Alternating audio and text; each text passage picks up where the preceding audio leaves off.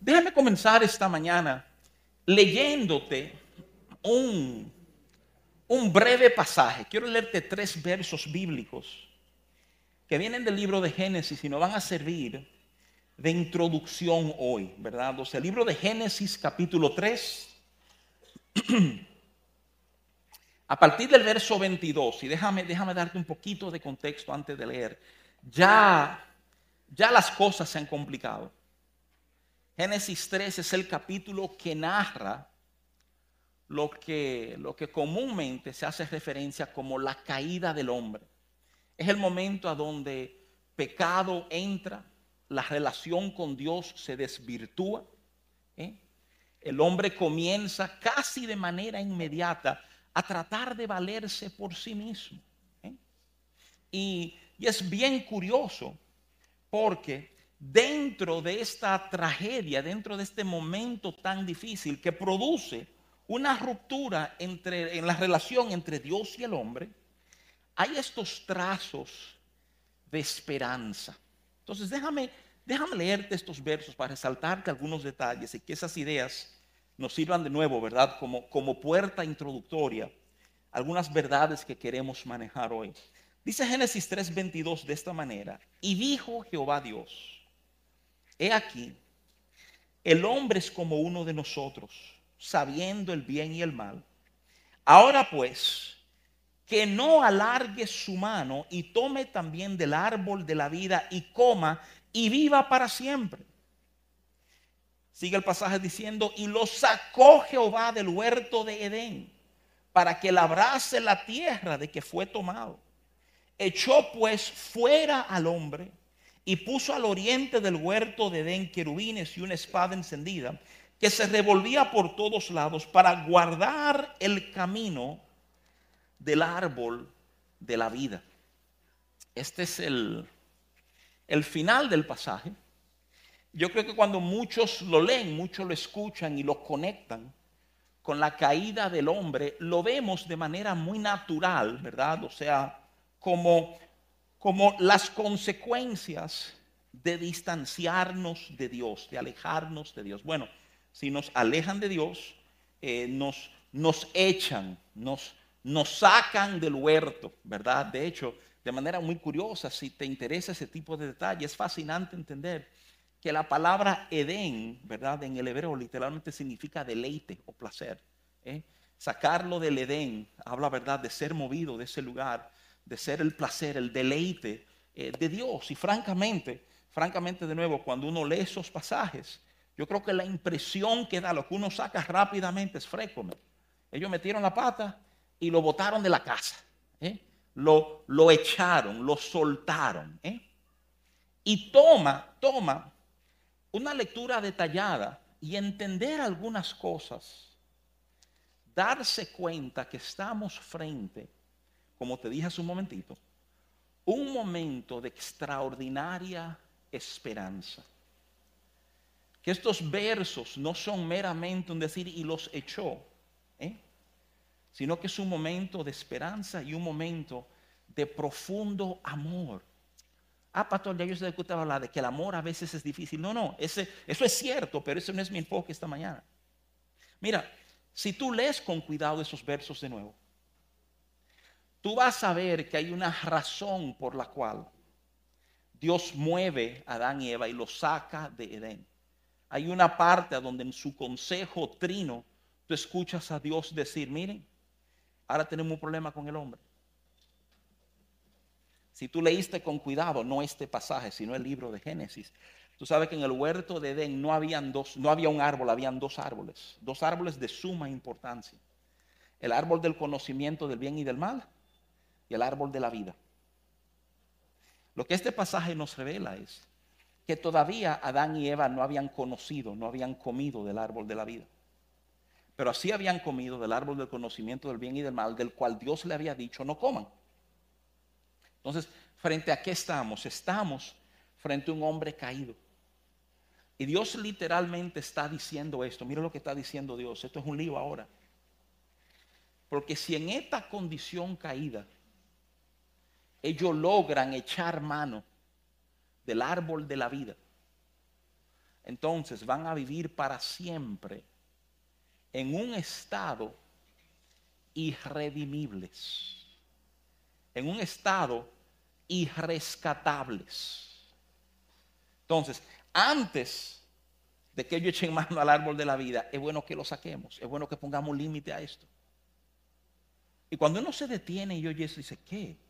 Lo que de repente, óyeme, lo que a buena primera lectura, ¿verdad? Luce como un acto de crueldad, de injusticia. Algunos padres dijeron en su corazón, bueno, a mí no me importa que haga un hijo mío, yo nunca lo echaría de la casa, ¿verdad? O sea, cuando tú comienzas a manejar esos detalles, dices, pero que aquí hay otra cosa pasando. ¿Y qué cosa con Dios, eh?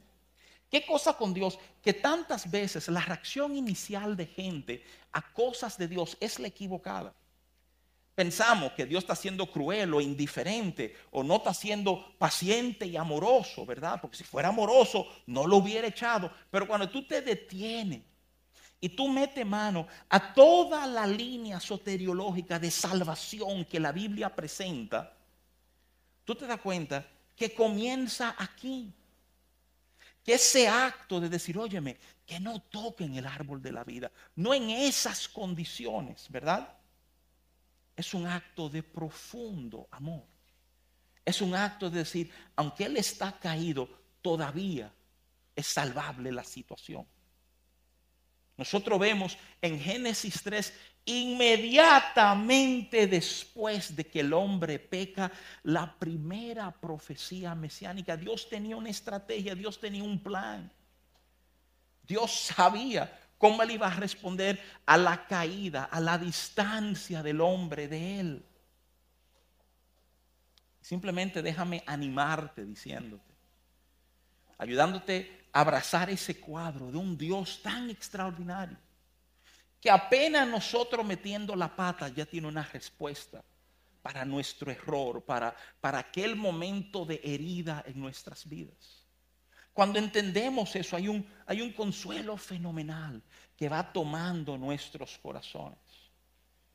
¿Ves? La, la caída del hombre es, es devastadora en muchos sentidos. Se habló ahorita de, de, Edén, de salir del deleite de Dios. Déjame ayudarte a entender algo. O sea, eh, estar conectado a Dios es el medio natural del ser humano. Fuimos, diseñados para vivir en conexión con Dios. Y cuando no tenemos a Dios en nuestras vidas, buscamos conectar con otras cosas porque ese es nuestro diseño. Tú y yo somos plenos, respiramos libremente en ese vínculo, en esa relación, en esa intimidad con Dios. Y es, y es extraordinario pensarlo. En, en, estos tiempos, ¿verdad? Tan, tan modernos y de tanta libertad y todo el mundo quiere ser libre y libre de esto y libre de lo otro, ¿verdad? Hoy hace mucho tiempo esa ilustración, ese ejemplo de aquellos que estaban tan interesados en la libertad que querían liberar al pez de la esclavitud del agua. Porque el agua limitaba por donde ese pez podía moverse y lo que ese pez quería hacer. ¿eh? Yo no sé si tú tienes mucha experiencia con eso, pero coge un pez y libéralo del agua. A ver lo que va a pasar con este pez. Dudo que el pez te dé la gracia por librarlo de su opresor. ¿eh? Lo que tiende a pasar es que se muere porque está fuera de su medio natural. Es en el Evangelio de Juan que tú escuchas Jesús decir cosas que si te soy franco son ofensivas, es ofensivo oírlas. Es ofensivo oír a Jesús decir que, que fuera de mí o de conectado de mí nada podéis hacer. Como que nadie, yo no estoy haciendo mi vida entera y trabajo aquí, trabajo allá. Sí, pero, pero tú no has captado correctamente el mensaje. Tú ves, todo lo que tú estás haciendo, todo lo que tú estás levantando, todo lo que tú piensas que estás logrando, lo estás logrando en un medio que no es el tuyo, eventualmente muere y perece. Eso es lo conectado a Él que tú y yo respiramos tan libremente como un pez en las aguas. Cuando tú examinas la caída del hombre, considera esto por un momentito. Porque es muy posible que en una de estas cuatro áreas tú te encuentres. Cuando el hombre cae, hay cuatro rupturas que se dan, cuatro cosas quedan rotas. Hay en primer lugar una ruptura teológica. Le estamos diciendo a Dios, no, no, no, no necesito tu dirección, no necesito tu consejo, lo haré a mi manera. Eso es lo que representaba el árbol, eso es lo que representaba ese árbol del conocimiento del bien y del mal. Hay una ruptura teológica, hay una ruptura psicológica del hombre consigo mismo. Por primera vez el hombre va a decir, tuve miedo y me escondí. ¿eh? Hay una ruptura sociológica. La pareja del hombre y de la mujer quedan impactados, quedan rotos por lo que pasa. Parte de la consecuencia de esa decisión lo leemos en Génesis 3. Es la Biblia decirle a la mujer, y ahora tus deseos serán para tu marido y él se enseñoreará sobre ti. Oye, ¿qué cosa? Esta dinámica del hombre sobre la mujer, ¿verdad? La Biblia lo retrata como una consecuencia de las rupturas que se dieron cuando el hombre cae, cuando el hombre queda desconectado de Dios. Dios, Dios diseñó hombre y mujer para funcionar a la paridad, a igualdad. La Biblia expresa conceptos básicamente anacrónicos, fuera de su contexto histórico y cultural. Cuando el apóstol Pablo le escribe a los Gálatas y dice, ¿eh? No hay, no hay judío ni gentil, ¿eh? ni esclavo ni libre, ni hombre ni mujer delante de Dios. Él está hablando de la valoración de la mujer a los ojos de Dios. Y lo pone a la par con el hombre. Jesús dignifica a la mujer. Y tú lo sabías, pero la conversación más larga en toda la Biblia con Jesús es la que se da en el Evangelio de Juan capítulo 4. Jesús sentado con una mujer samaritana. Mujeres jugaron un rol protagónico en el ministerio de Jesús. Las primeras en saber y dar el reporte de un Jesús resucitado fueron mujeres. Pero, pero el pecado desnaturaliza la relación. Estar desconectados con Dios. Esa ruptura teológica, psicológica, sociológica y ecológica rompe nuestra relación con la naturaleza. La tierra ahora produce espino y cardos al labor del hombre, no meramente lo que sembramos. Se complica todo sin Él o lejos de Él. Y ese es, ese es el contexto, esa es la realidad del ser humano hoy. Déjame, déjame invitarte, si tú te detienes y revisas tu corazón, yo creo que tú te vas a dar cuenta que tú vives en conexión con una serie de cosas. Para algunos de nosotros esa conexión primordialmente pudiera ser con nuestro lugar de trabajo, con lo que hacemos. Y ahí encontramos una plenitud y encontramos nuestra identidad y encontramos, entre comillas, nuestra paz. Otros encuentran que su conexión más fuerte con su familia, con sus hijos. ¿eh? Déjame decirte algo. Yo creo que es muy fácil darnos cuenta cuando alguien está conectado a algo malo. Fulano es un borracho, es un alcohólico, fulano es un drogadicto. ¿Eh? Tú como que encuentras eso a que están conectados y, y, es malo, es negativo. Tú sabes a dónde las cosas se nos ponen turbias, a dónde se nos ponen peligrosas. Cuando nuestra conexión primordial, nuestra conexión principal son con cosas que parecen ser muy nobles. Eso mismo, o sea, no, no, yo vivo por mis hijos, yo vivo por mi negocio, yo vivo, ¿verdad?, por el partido. O sea, sea cual sea esa conexión, yo lo que te voy a decir, oye esto, porque la idea en su centro es ofensiva, hasta que tú detienes a medirla con claridad. Aún cosas buenas, puestas en el lugar céntrico de nuestras vidas, nos hacen un daño extraordinario. Porque, porque eso bueno, esa bendición en tu vida, nunca fue diseñado para ser el centro.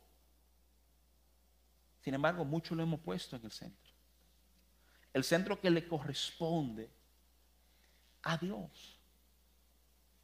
Ese es hablando de una manera bien amplia, el contexto actual del ser humano, distante de Dios, lejos de Dios, tratando de hacer de tripas corazón, tratando de tirar para adelante como podamos. En el mismo capítulo 3 de Génesis, como te hice comentario hace un momentito, cuando Adán y Eva se dan cuenta que están desnudos, la Biblia dice que cogen hojas de higo, las cosen, se, se preparan delantales, ¿verdad? Tratan de vestirse. Porque ahora hay que resolver, hay que resolver con este temor y con esta vergüenza. Todo eso, vemos el resultado de tratar de hacer cosas en nuestra fuerza. Y lo, lo pobre que queda. Te dije que era introducción. A donde quiero comenzar a, a provocar tu pensar esta idea de nuestras conexiones y la conexión que realmente necesitamos con Él. Porque si, si damos fast forward, si avanzamos la película y salimos de Génesis, adelantamos más o menos dos mil años, nos damos cuenta que el hombre sigue en la misma condición. Y hay un verso bíblico, un versículo, donde quiero centrar mi atención esta mañana contigo. Y es un versículo que he estado meditando y meditando y meditando. Mira lo que la Biblia dice en Mateo capítulo 4, temprano en el Evangelio de Mateo. Verso 19. Estas son las palabras de Jesús cuando está invitando a algunos hombres a ser sus discípulos, a ser quienes le siguen. Mateo 4, 19 lee de esta forma. Y les dijo, este Jesús hablando, venid en pos de mí y os haré pescadores de hombres. Otras traducciones como la NTV, la NBI, allanando un poquito el idioma, dicen, vengan, síganme, dijo Jesús, y los haré pescadores de hombres la, la palabrita ahí, eh, haré, en griego, ¿verdad? Es la palabra poieo. E, e, es la raíz de la palabra poema o poesía. ¿Eh? Tiene que ver con algo que Dios crea, algo que Dios levanta. Tiene una implicación de diligencia, de, de constancia, algo que va a ser creado de manera continua o constante, algo hermoso, algo, algo inclusive con ese sabor artístico. Cuando Él le dice, yo los haré, Él está diciendo, yo voy a diligentemente formarlo, hacer obras de arte. Pero esa frasecita, ese verso bíblico, debe tener un peso en nuestras vidas. En primer lugar, yo necesito que tú entiendas que es un verso bíblico, que retrata dos obrar. Un verso bíblico que te explica tu parte y te explica el compromiso o la parte de Dios contigo. Tú ves, la invitación es a seguirle. Es un llamado. Él está diciendo, vengan, vengan. Ese es el llamado, vengan, síganme. ¿Y qué, qué implica esto? Déjame serte muy franco porque creo que algunas de estas ideas van a tocar algunas situaciones en vidas presentes en este lugar. En primer lugar, sígueme quiere decir que tú no puedes permanecer en el mismo lugar. Considera eso un momentito. Cuando Él dice sígueme, la implicación de sígueme es que tu contexto va a cambiar. Que aquello que es tu familiaridad, a donde tú andas, donde tú estás, no vas a permanecer ahí más. Algunos de nosotros, y déjame serle muy transparente, yo fui así por muchísimos años somos profundamente resistentes al cambio. Hay algunos de ustedes que han pintado su habitación o su casa del mismo color siempre. Porque la idea de cambiarlo los aterra. Yo sé que es una ilustración media pariguaya, pero piénsalo por un momentito. ¿eh? Cambio mi entorno, mi hábito, mi rutina, lo que soy, lo que hago. Si Él dice sígueme, todo eso entra en juego. ¿eh? Sígueme quiere decir, no voy a permanecer a donde Él me encontró. Y, eso es una frase yo creo que interesante. No voy a permanecer a donde Él me encontró. Tú ves, muchas personas piensan que, que amor es amar a las personas a donde están. Y hay una equivocación en eso.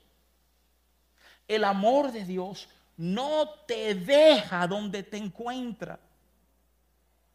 Porque en el lugar a donde ese amor te encuentra, es en esa fase a donde tú todavía estás desesperado tratando de conectar con cosas, porque vivimos en conexión, que no son Dios. De ahí este proceso de seguirle. Segundo punto que quiero resaltarte es que lo que cambia en nuestras vidas cuando le seguimos a Él no es para pérdida. Sí te puedo decir fríamente, directamente, cosas cambian cuando tú abrazas una relación con el Señor. Necesito que tú entiendas, no son cosas ¿eh? que, nos, que, eran, que eran de bien, no es una pérdida la que sufrimos. Es, y yo sé que suena ridículo, es ganancia.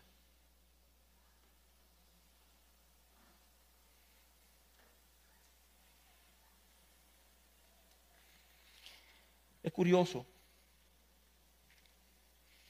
que muchos de nosotros queremos que Dios tenga un trato con nuestras vidas, óyeme, en nuestras posiciones estáticas, sin, sin seguir, sin abrazar cambio. Yo quiero que Dios haga conmigo aquí. Es fascinante los lugares en la Biblia donde con Jesús pasaban cosas, óyeme, pasaban milagros, mientras Jesús caminaba mientras él pasaba, mientras él iba de un lugar a otro. No me crees, simplemente toma Juan 9, capítulo 1. Dice que caminando vio un hombre ciego y ahí se va a armar una aventura con este hombre ciego. Pero está caminando. ¿Qué te estoy diciendo? Óyeme, estoy tratando de arreglar muchas de tus expectativas sobre Dios. Cuando Dios me trate, cuando Dios me sane, cuando Dios haga conmigo, entonces le seguiré. Que tú no estás entendiendo. Y que hay cosas que van a pasar en tu seguirlo que van a marcarte para siempre. Escúchame, no pasan en la postura estática, en la resistencia a cambio, pasan en el abandono y en el decir, sí Señor, tú me llamaste, yo, yo voy. Yo quiero responder a ese llamado tuyo. Cuando nos embarcamos en este proceso de seguirle, nos damos cuenta que día a día hay nuevos retos y nuevos detalles que el Señor es capaz de resaltarnos. Déjame, déjame darte este último detalle sobre, sobre el sígueme porque posiblemente tú entiendas, bueno, es verdad, hay que moverse, hay que cambiar, no podemos quedar en un lugar, algunas cosas van a cambiar, pero, pero sígueme quiere decir, oye bien, oye bien, sígueme quiere decir, hay movimiento en tu vida, pero, pero oye esto, hay movimiento, pero tú no determinas la ruta. Considera eso por un momentito. Sígueme quiere decir, hay movimiento, pero la ruta, el camino no lo determinas tú. Y para algunos de nosotros, para algunos de nosotros, ¿eh? eso es un lío. Porque está bien, yo puedo moverme, pero si yo tengo el guía, si yo tengo el control, si yo sé la ruta, si yo sé por dónde voy, este cande está siguiendo a otro algunos de nosotros no sabemos sobrevivir sin el guía en la mano, ¿eh? ¿Me está oyendo? Yo estaba de viaje ayer en el interior y para proteger a los culpables voy a ser anónimo, ¿verdad? Pero la persona que iba conmigo en el vehículo, en el asiento de adelante, que no era ninguno de mis hijos,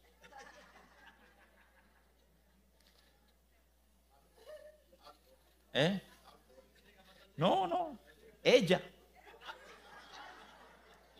vivía, vivía diciéndome, no, pero mira, acelera, pasa ahora, pasa ahora, ¿eh? Y llega un momento que uno reacciona a esa presión, ¿eh? ¿Eh? que uno reacciona a la presión. Espero que hayan visto mi consideración en ser anónimo, ¿verdad? Sobre la persona. Oigan, oigan.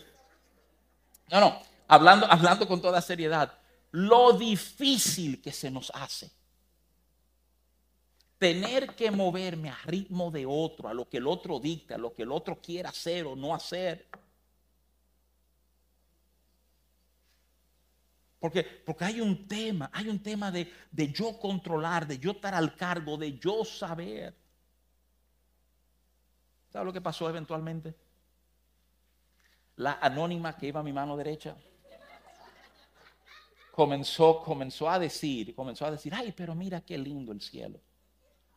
No, estoy hablando en serio. O sea, ay, pero mira, ay, qué colores más lindos. Ay, pero mira esto, ay, pero ya entonces ya comenzó un, ay, mira todo, mujer, no puedo, ah, no puedo mirar porque estoy manejando, ¿verdad? Pero ¿a dónde voy con esto? Oye, oye, ¿a dónde voy con esto? Yo sé que suena como algo, señores, suena sencillo, suena tonto. Piensa lo que te estoy diciendo. Mira lo que estoy diciendo. Óyeme bien. Hay un grupo de nosotros que tiene que aprender el reposo que hay en seguir. La paz que hay en no tener que ser el que sabe. En poder tomar el viaje para admirar la hermosura de la creación, porque no tengo que ser el que guía. Muchos no hemos hecho nuestras vidas miserables porque insistimos en ese control. Todo esto que te he hablado son las implicaciones de sígueme. Sígueme, hay que movernos. Cosas cambian, pero hay un bien para nuestras almas. Al seguirlo, al es en el proceso de seguirle, que cosas van a ser afirmadas, que seremos testigos de sus enormes quehaceres. Para, para lo extraordinario que Él quiere mostrarte, Él tiene que sacarte, digo esto respetuosamente, de lo chiquito de tu mente. Sí, el pastor decirle mente chiquita a todo el mundo aquí, ¿verdad? Pero piénsenlo. Piénsenlo. Dicen los estudiosos que los que viajan usualmente desarrollan visiones amplias. ¿Sabe por qué? Es porque tú viajas y tú experimentas otras culturas y tú te das cuenta que hay otra forma de ver los problemas que tú estabas viendo solamente a luz de tu propio entendimiento. ¿Eh? Y mientras más tú viajas, más tú aprecias que hay diferencias en cómo se hacen las cosas. Dios está, y déjame repetírtelo, ¿eh? en el proceso, óyeme bien, de liberarte. Y no, no te está liberando de un gancho del enemigo, de un dardo de fuego. Eso es verdad que pasa. Te está liberando de tu pobre forma de pensar. Y no, retiro eso. Nuestra pobre forma de pensar. Como pensamos cuando no tomamos en cuenta la grandeza de quién es Él si tú vivieras en el entendimiento de la grandeza de Él, reaccionaríamos muy distinto a muchas de las situaciones que enfrentamos. Mira, quiero ir amarrando algunas ideas que creo que son bien importantes. Y quiero volver. Eh, este contexto, este, este momento en la Biblia, Mateo 4, 19, es hermoso. Jesús está hablando con unos pescadores y tú te fijaste la invitación de él a ellos sígame y os haré pescadores de hombres. Él está diciendo, ustedes son pescadores de pececitos, de, de, cositas menores, pero si me siguen a mí, si me siguen a mí, yo voy a tomar, óyeme, le habló en un idioma que le era entendible a ellos, lo que ustedes hacen, y eso va a subir de nivel. Ya ustedes no van a estar buscando pececitos, ustedes van a estar cayendo en atrás cosechas mucho mayores de las que ustedes han experimentado en sus vidas enteras. Y yo voy a hacer eso en ustedes. Si ustedes me siguen, yo haré. El llamado es vengan, que yo haré. Ahora, esto es lo que quiero que tú entiendas. En mucho sentido, es la idea céntrica que quiero compartir contigo. Nadie puede seguirlo por ti. Piensa un momentito.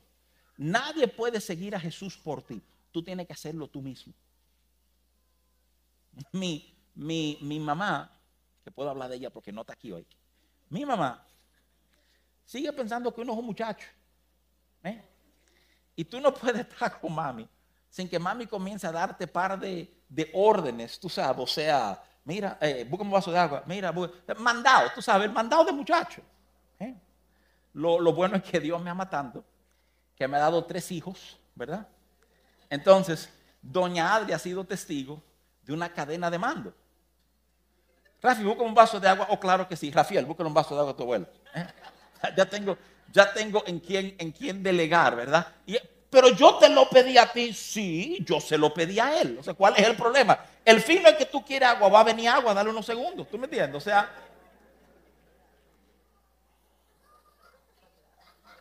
no, piensen, en esto, segundito, hay, hay, algo de valor en todo ese disparate. Lo, lo, de valor es lo siguiente, quiero que entiendan algo. O sea, no hay nadie que tú puedes mandar a seguir a Jesús de tu parte. ahí no tengo un Rafael, Rafael ve, resuelve. No, no, no, ni una Adriana, ni María Elisa. O sea, me toca a mí. Te toca a ti. Te toca a ti. Seguirlo o no, nunca es un tema de otra gente que, que mira, que me apoyaron, que no me apoyaron. No, no, no, no. Es una disposición del corazón. Y lo que necesito que tú sepas, y con esto estoy cerrando, que tú necesitas tener muy claro la idea. Oye, ¿tú sabes lo que tú tienes que saber? Que Él te dijo, sígueme. Porque si tú tienes claro, tú sabes lo que es ese sígueme. Ese sígueme es tu llamado. Es, es Dios llamándote, Dios diciendo, ven, ven. Ya no le toca a nadie, ya esto pesa sobre ti. La respuesta pesa sobre ti, sobre más nadie. Y necesito que tú entiendas. Yo he enseñado sobre eso aquí en distintos momentos. El poder de entender la realidad de que Dios te ha llamado. Porque cuando tú entiendes que Él te ha dicho, sígueme, todo cambia. Mira, hay una enseñanza que yo he compartido con algunos equipos en diferentes iglesias, formando líderes y formando en el tema de, cómo traemos corrección, cómo tú corriges una situación difícil dentro de una comunidad de fe. Y una de las primeras enseñanzas que yo doy siempre que enseño sobre esto viene del capítulo 1 de Corintios 1. O sea, primera de Corintios capítulo 1. En primera de Corintios, a decirte algo, Corinto era la iglesia desastre del Nuevo Testamento. Ahí habían líos de todo tamaño, ahí habían gente demandándose, gente peleando, ahí habían borrachos, ahí había todo tipo de situación dentro de la iglesia, no fuera dentro. Es más, la cosa de Corinto está tan, tan mal que Pablo le escribe y dice, dice, entre ustedes hay moralidad insexual de tal magnitud que no se menciona ni siquiera entre los gentiles. ¿Sabes lo que le está diciendo? Lo que se ve aquí adentro es peor que lo que se ve allá afuera. Eso le dice Pablo a los Corintios. Pero cuando tú tomas Corintios 1, tú puedes identificar, si tú andas con cuidado, tres elementos que Pablo pone de fundamento para poder corregir. Te lo doy en orden inverso. Él habla de la fidelidad de Dios. Él dice, yo sé que esto puede cambiar porque Dios es fiel. Esa es la tercera cosa que él dice. La segunda cosa que él dice es, yo sé que las cosas pueden cambiar aquí porque aquí hay gracia. Porque Dios ha dado gracia a sus vidas de manera abundante. Y eso es verdad. La fidelidad de Dios y la realidad de gracia cambian todo nuestro entorno y todo lo que somos nosotros. Pero tú sabes cómo Él comienza su corrección a los corintios. Déjame, déjame leértelo. Primera de Corintios 1, versos 1 y 2, dicen esto. Dicen, Pablo, oye lo que dice, Pablo, llamado a ser apóstol de Jesucristo por la voluntad de Dios. Y el hermano Sóstenes, quien lo acompaña, ¿verdad? A la iglesia de Dios que está en Corinto, a los santificados en Cristo Jesús, llamados a ser santos con todo lo que en cualquier lugar invocan el nombre de nuestro Señor Jesucristo, Señor de ellos y nuestro. Pablo comienza, uno dirá, eso es lo protocolar, eso es el saludo, eso es que estaba bien criado y sabía que tenía que saludar antes de comenzar. No, eso es señalando lo de importancia. Pablo está afirmando, escúcheme, yo fui llamado por Dios para hacer esto y ustedes fueron llamados por Dios. Aquí hay un lío, pero ustedes fueron llamados por Dios. Porque de nuevo, el concepto es que si Él llama, sígueme. ¿Eh? Es porque Él los hará pescadores de hombres. Si nos recordamos que hay un llamado, el llamado envuelve, incluye el que Dios va a hacer en nosotros. Entonces, a mí me toca ocuparme de una cosa y muchas veces nos ocupamos de la equivocada. Yo me quiero ocupar de que Dios haga en mi vida. No, ocúpate de seguir. Ocúpate, ocúpate de obedecerlo, ocúpate de amarlo. Ocúpate de ser un canal de bendición, de ser sensible en tu corazón a la dirección que Dios traiga a tu vida. Ocúpate de eso y Él hará de ti pescador de hombre. Él hará de ti cosas mucho mayores de lo que tú jamás soñaste. Quiero repetir. Yo sé que suena también medio raro, puede sonar impactante a algunos. Él está tratando de liberarte de tu pequeña forma de pensar. En Isaías 55 él dice, Así como mis caminos son más altos que tus caminos, mis pensamientos son más altos que tus pensamientos. Cuando lo, lo, lo mide, dice, ¿cómo así? O bueno, tan alto como son los cielos de la tierra. Dios está tratando literalmente de subir nuestro nivel, de mostrarnos lo que no habíamos visto, de hacer en nosotros lo que no habíamos considerado. El Señor te ama. Y déjame pintarte esta verdad. Quiero cerrar con esto. Hay un tema de conexión. ¿A qué estás conectado? En Cristo Jesús recuperamos la habilidad de conectarnos a Dios. Él es el que restablece conexión y es a Él que lo necesitamos.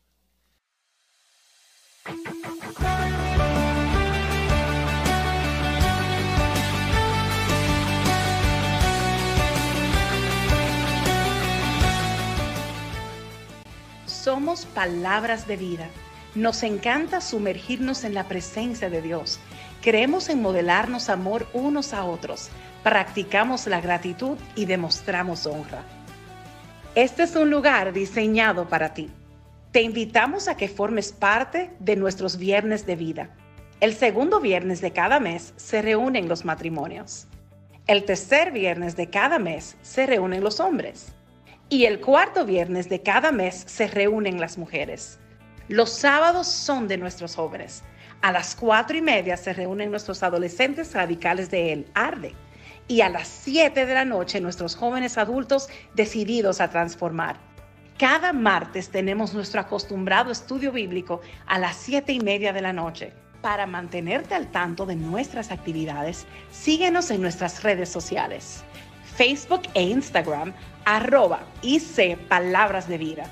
Suscríbete a nuestro canal de YouTube o visita nuestra página web www.icpb.org.